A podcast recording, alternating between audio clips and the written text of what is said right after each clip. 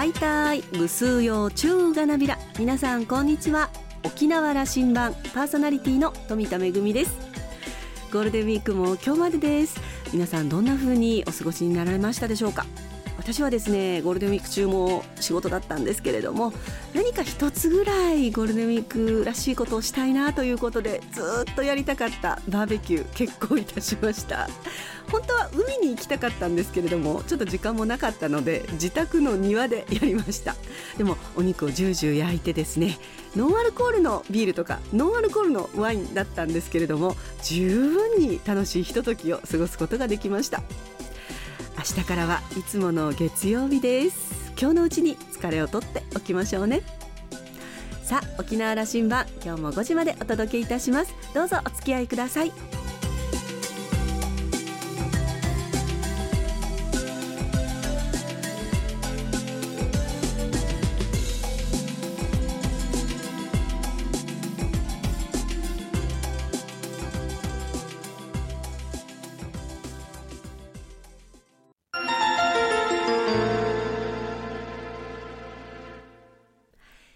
覇空港の2本の滑走路が一望できるレキオスラウンジ。今週は国立劇場沖縄常務理事の玉木充さんをお迎えしました。おしゃべりのお相手はラウンジ常連客でラジオ沖縄相談役の森田明さんです。玉木さんは1958年生まれ沖縄市のご出身です。熊本マリスト学園中学から昭和薬科大学附属高等学校卒業後岡山理科大学に入学。その後東京での役者修行の後に沖縄に戻り照屋林介さんに弟子入り。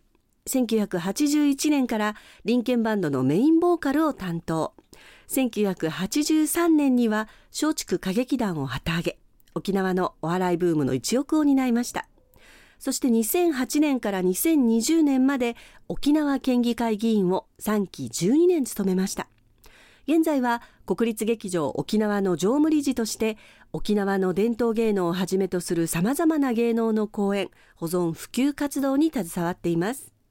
今日は玉木さんからご自身の演劇との関わりや国立劇場沖縄の役割と活動についてお伺いしました。それではどうぞ。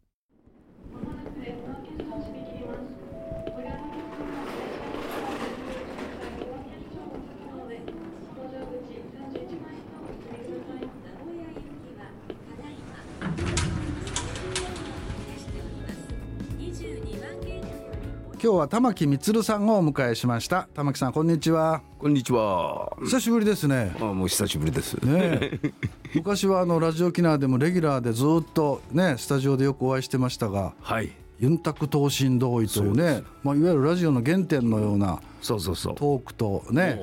ゆゆくしむにいいからつくいむにいいから、うん、いやいやでもねやっぱりみつるさんのその味のあるトークっていうのはね、とても印象に残ってますね。いやいやいやはい。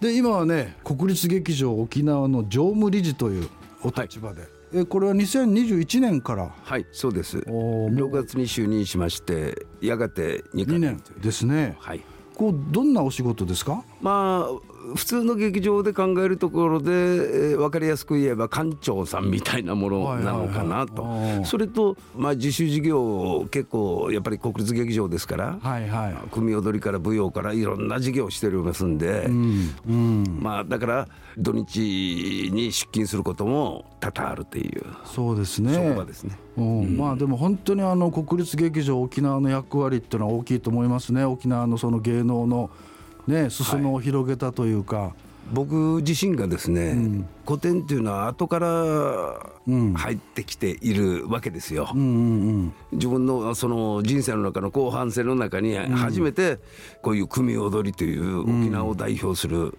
国の宝ですから、まあそういう芸能に携わることができたっていうのは非常に自分にとっても刺激だし、うん、そして今若手中堅の皆さんがしっかり根っこをですね沖縄において自分たちの芸を披露してるなっていうのを、うん、あの見れるっていうのはね近くですごくいいことだなと僕は思ってます。はい、いやでもね光さん。いろいろまあお芝居からお笑いからいろんな方面で活躍してこられてね。いやいやで今この位置にいるっていうのは天職というか素晴らしいと思いますよ。いやいやいや、ありがとうございます、うん。本当に、うん。さあさああの国立劇場沖縄の話はまた後半たっぷり伺うとして、はい。ちょっとこうプロフィールを紹介しながらご紹介しましょうね、はいはい。えー1958年昭和でいうと33年、はい。コザ市。はい。現在の沖縄市生まれ。はい。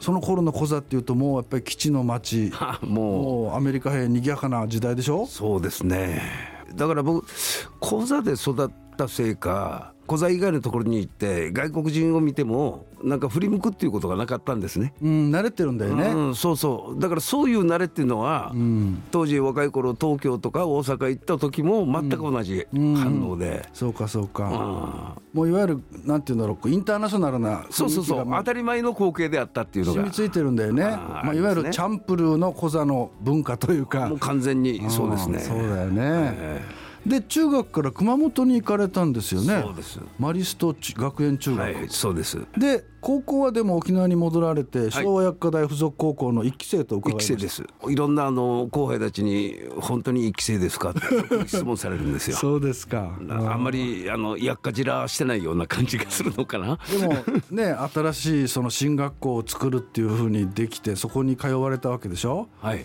どうでしたか高校時代は？先輩はいないしなんかあの昔学園広場っていう歌があったんですけど そんな感じでしたね。船木和夫もう青春。ああなるほどね。いいですね。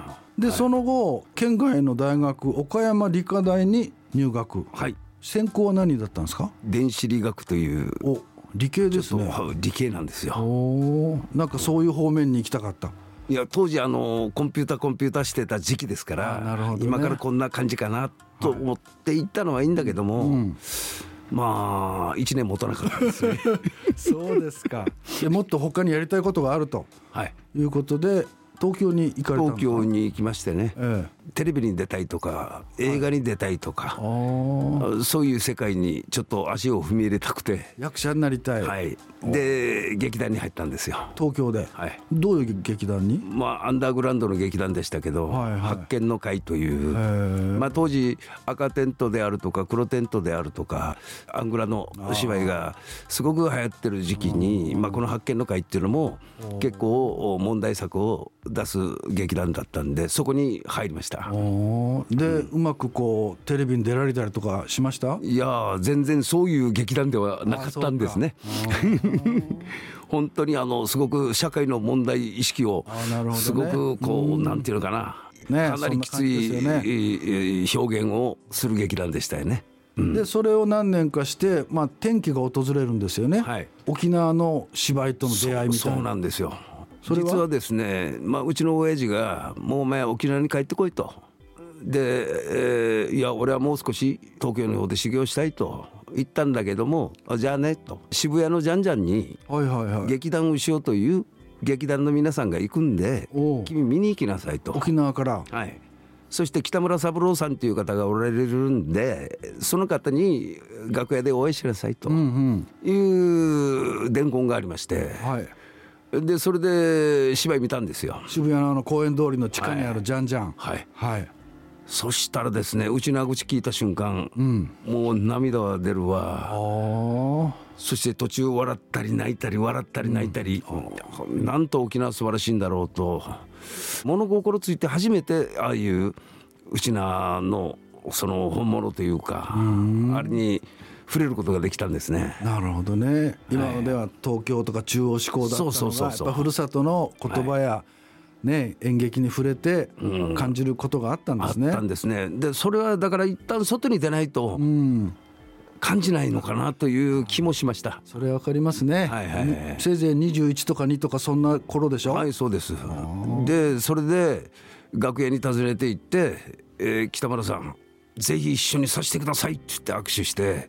もうその日で？あいやそその時にもうあと1年後ぐらいに僕沖縄戻ってきてそして沖縄で活動するってことになったんですね。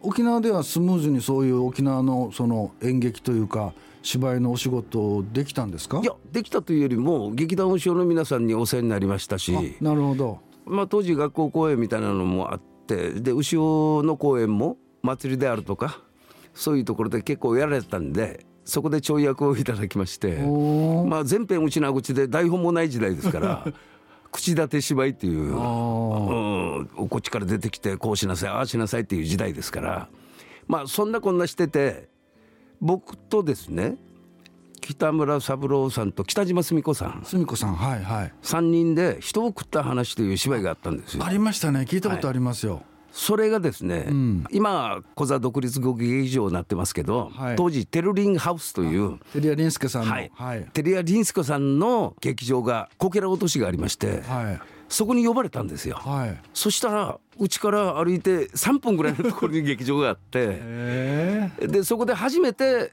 テリア・リンスケさんという怪物をですね、綿帽子を見ることができてえなるほど。でその時小平落としですから沖縄県のそのすごい先輩たちがたくさんおいでになってたんですね、はい。高安六郎さんであるとかあはいはい。千奈貞夫さん。おさん。もちろん金カロリン翔さんとか上川聖人さんとかもそうそうたるメンバーがやっぱりお祝いですから集まってたんでそこにやっぱりいろんな人と出会うことができて。なるほど。それからテレア・リンスケさんのところに通うようになって、はい息子さんの林健さんがいるんで、はい。はい。林健さんと知り合って それから「君歌を歌え」っていうことになりまして 林健バンドに入るという流れだったんですよ。林健バンドに。ああなるほどね。だから渋谷のジャンジャンに行ってなければそういう出会いもすごく遠回りだった可能性がありますね。もしくはやめてた可能性もある。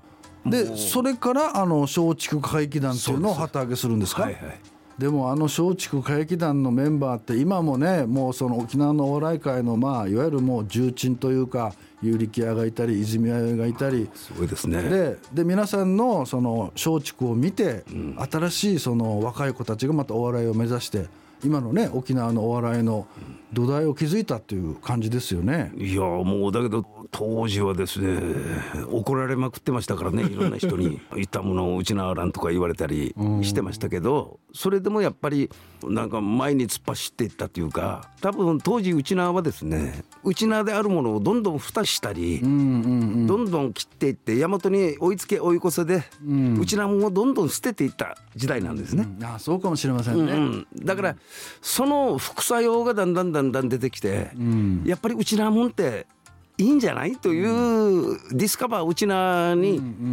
すごくマッチしたのがあの僕らの松竹の芝居だったんではないかなっていう。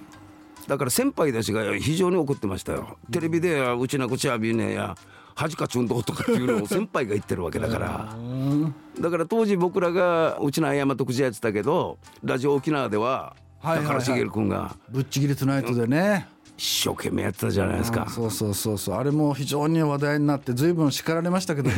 でしょ？ラジオであんな言葉を使うのはいかがなものかと。そうそう。そうそう。だけどああいう高橋茂がいてで僕らでは松竹なんかがやっぱりそういうことをやることによってうちなっていうものを忘れてたものがですねどっかでああやっぱり大事にせんといかんなっていうのがいいばバトンタッチできたんじゃないかなっていう気はしてるんですよ。松竹会議団を見て、はい。衝撃を受けて、ね今ああやって活躍してる子たちがいるんですよ。いやありがたいですよ。影響は大きいですよね。いやいやいやいや 本当に。うん。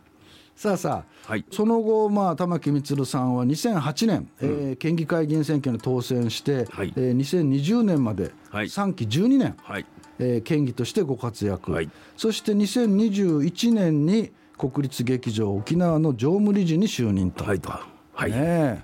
どうでした？最初このお話があった時は。いやいやもう僕はもうこの世界に人生の後半戦は文化関係でやりたかったんで、もうすぐ OK というか、やりたいと思いましたね。うん。まあでもその沖縄のその古典とか組踊りはなんていうんだろう幅が広いというか奥が深いというかね。すごいですよ。ん。もう歴史を紐解くと例えば300年前に、玉城区長君さんがやっぱり組踊りを創作して、これをいまだに沖縄で継承されてるじゃないですか。そうですね、はい、で僕それを思ったんですけど玉城区長君さんが作られた組踊りをそのまま300年間維持させる現代の力も必要だけど当時玉城区長君さんが唐の文化大和の文化を取り入れて組踊りという新しい分野を作ったという、このチャンプルー精神をですね、やっぱり大事にせんといけないと思うんですね。そうですよね、はい。あのいわゆる歌舞伎とか能とか、ああいうのもうまく取り入れて沖縄らしい芸能を作ったということですもんね。だから今も古典的なものは必要ですけど、うん、新しく何か第2第3の玉城長君さんみたいな人がどんどん出てきていいような土壌だと思っているんで、うん、ただ伝統文化を守るということじゃなくてそれをどんどん今に生かした新しい文化をどんどん創出していくっていうそういう熱もですね、うんうん、しっかりと見守らんといけないんではないかなという気はしております。はいまあ、あのそもそも国立劇場沖縄は2004年に開館、はい、ということでも来年はじゃあ20周年か。20周年ですよ。あでもこの沖縄に果たした役割っていうのは大きいですね。大きいと思います、うん、あまずその、まあ、県立芸大の人たちが国立の舞台に立てるという、うんうん、まあ、卒業生の皆さんね。そうですね。であの国立劇場沖縄には研修制度っていうのがありまして、うん、組踊りを3年間しっかりと訓練をする、うん、えー、研修制度がありましてそれが今年で7期目なんですね。もう7期生ですか、はい、今の芸術監督は20年前の研修生始まった時の最初の1期生の金城真二さんですよ。はいはい、はい、あの勝ち足の天才少年と言われたね。いやすごい、まあ、そういう人材を育てるというね、はい、役割もものすごい大きいですし。あといろんなその調査研究っていうんですか、はい、昔の文献をうまくこうあれしてそうですね。あのからくり花火とかを再現したり、はい、あれもやっぱり素晴らしいと思いますね。そうですね。それからいろんな資料の発掘調査、はい、研究ね。それからなんかこうアジアとの交流事業みたいなものこれもですね国立劇場の沖縄の役割としてあるんですね。これは今後うちなというその立ち位置上東南アジアの天物となり得るところなんでそうですね。これからやっぱりその辺もですねすごくキーになってくると思います、うん、どうですか？あのその沖縄芸能の力というか、うん、玉木さんもずっとねいろいろ関わってこられて今ね国立劇場にいらっしゃるわけだけど。あのですね最終的に僕は沖縄の武器っていうのはこの文化だと思うんですよ。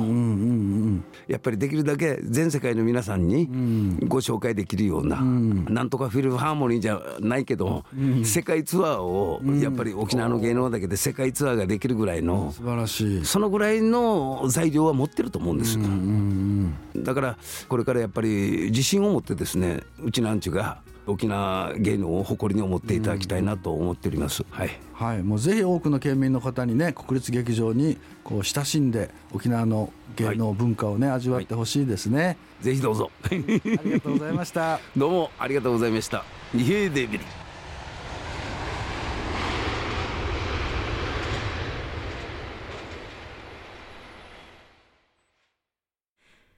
林権バンドに松竹歌劇団議員時代を経て現在は国立劇場沖縄の常務理事ということで常にまあ沖縄文化を県内外に力強く発信する第一線に、え、いらっしゃる玉木充さんです。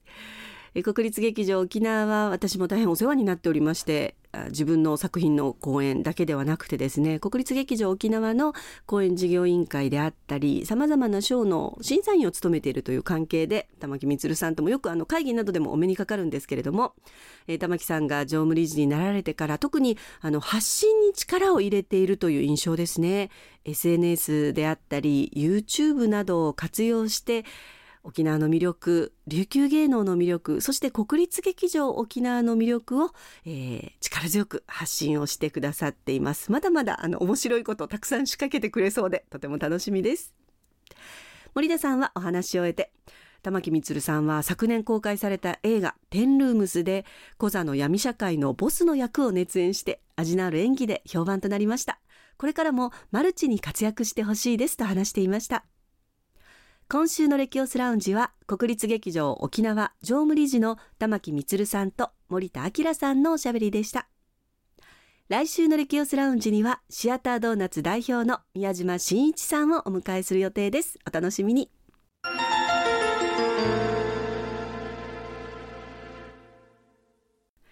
めぐみのあしゃぎだよりのコーナーです。今日はレキオスラウンジのコーナーに国立劇場沖縄常務理事の玉木充さんをお迎えしましたがこちらのコーナーでは国立劇場沖縄5月の公演のご案内をいたします。5月13日日曜日午後2時から国立劇場沖縄組踊り公演高校の巻が行われます。え組踊りの祖である玉城長君の作品の中から親を思う子供の高校心を描いた高校の巻を上演します。嘉手納町に伝わる伝説に由来していて大蛇の登場ですとか観音様の降臨など他の組踊りでは見られない仕掛けが見どころとなっています。父親に先立たれて母を養っている幼い姉と弟いつものように落ち穂拾いをしていると一つの高札を見つけます。そこには大蛇を鎮めるために生贄を探しているという内容が書かれていました。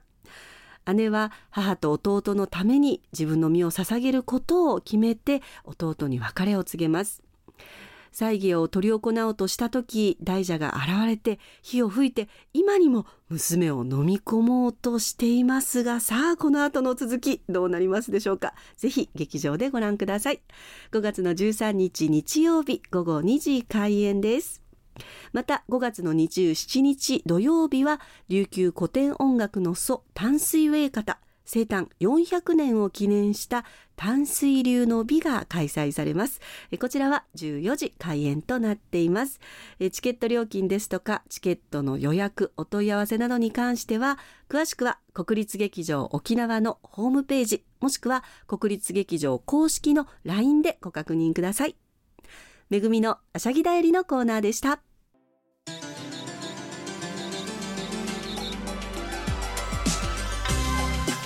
沖縄羅針盤の過去の放送音源はポッドキャストでも配信中です。さらに Spotify、Amazon Music、Google ポッドキャストにも連動していますのでお好きなサブスクリプションサービスでお楽しみいただけます。各サイトで沖縄羅針盤と検索してください。沖縄羅針盤今週も最後までお付き合いいただきまして一平二平でビルそろそろお別れのお時間です。パーソナリティは富田恵でした。それではまた来週。